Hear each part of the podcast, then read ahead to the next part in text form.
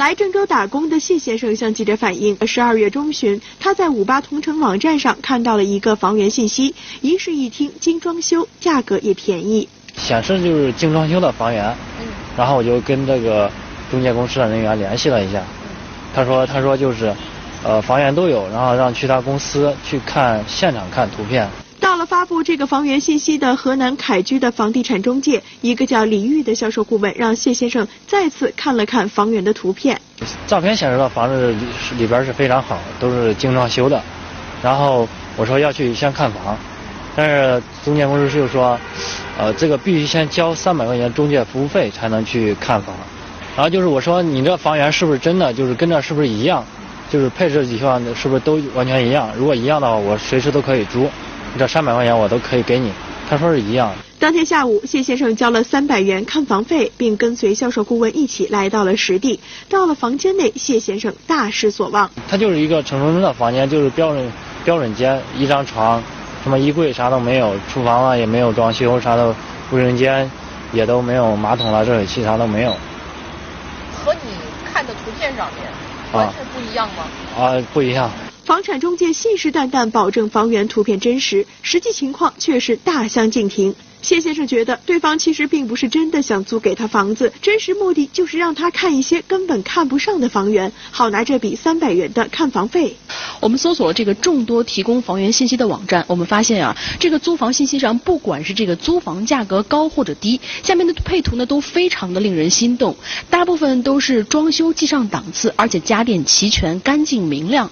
那么这些图片和真实的房源信息到底是否相关呢？它的可信度又有多高呢？记者在网络输入“租房”等关键词，弹出的信息让人眼花缭乱。不管是四百元的标间，还是上千元的一室一厅，描述几乎都是精装修，配上的图片也是美轮美奂。但是仔细观察，记者就发现很多图片信息画质模糊，甚至一张图上盖着三四个水印。毋庸置疑，这些图片已经被转载了好几手，跟真实房源可能毫无关系。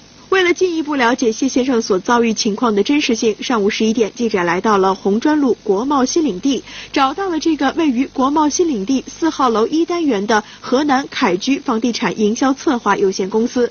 两名销售人员说，当时接待谢先生的李玉已经被辞退了，当天就被开除了呀，这几天都没来上班了，对天发誓。但是这个李玉当时还是你们公司的员工，对吗？他处理了完了以后交给经理了，经理这一直都在合肥待着。这两名销售人员坦言，在网站上挂出并不是真实房源的图片，这在房地产中介行业内早已是司空见惯。你这样，你现在打开手机找五八同城五百以下的，它关机了。你不管是凯居还是呃志恒还是民居，嗯，还是一家亲，嗯，所有的公司，都五百以下的照片上都有，都都是一样，都是一千，都是比较高的，因为它没有图不好拿。那可能等于是没有图，没有图片发起来跟跟没有一样。关于收取的三百元看房费，这两名销售人员说，在看房之前已经告诉过谢先生。这个李玉当时给他看的这个房源，手机上的照片和他后来看的房子完全不一致。就不我跟你说，五百的是五百的配置，七百是七百的配置，他当初找的是七百的房子，嗯，就是不带空调热水器，但他都看了。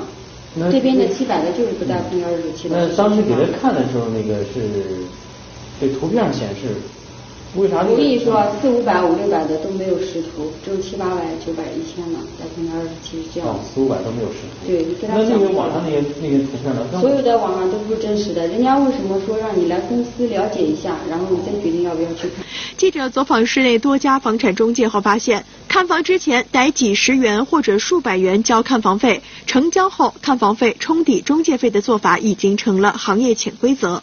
国家纪委、建设部关于房地产中介服务收费的通知中明确指出，房产中介应该在服务场所或收费地点醒目位置公布收费项目、服务内容、计费方式、收费标准等。房地产中介服务机构在接受当事人委托时，应当主动向当事人介绍有关中介服务。只要中介机构在带顾客看房之前告知需要交纳看房费，都不属于违规。消费者协会规定，房产中介机构作为第三方，不得收取委托合同以外的任何财物。物价部门也未将看房费列入收费序列。在这方面，房产中介收取的看房费其实是打了法律的擦边球。如果消费者在租房过程中发现房产中介有谋取暴利和价格欺诈等行为，可拨打幺二三幺五或幺二三五八举报。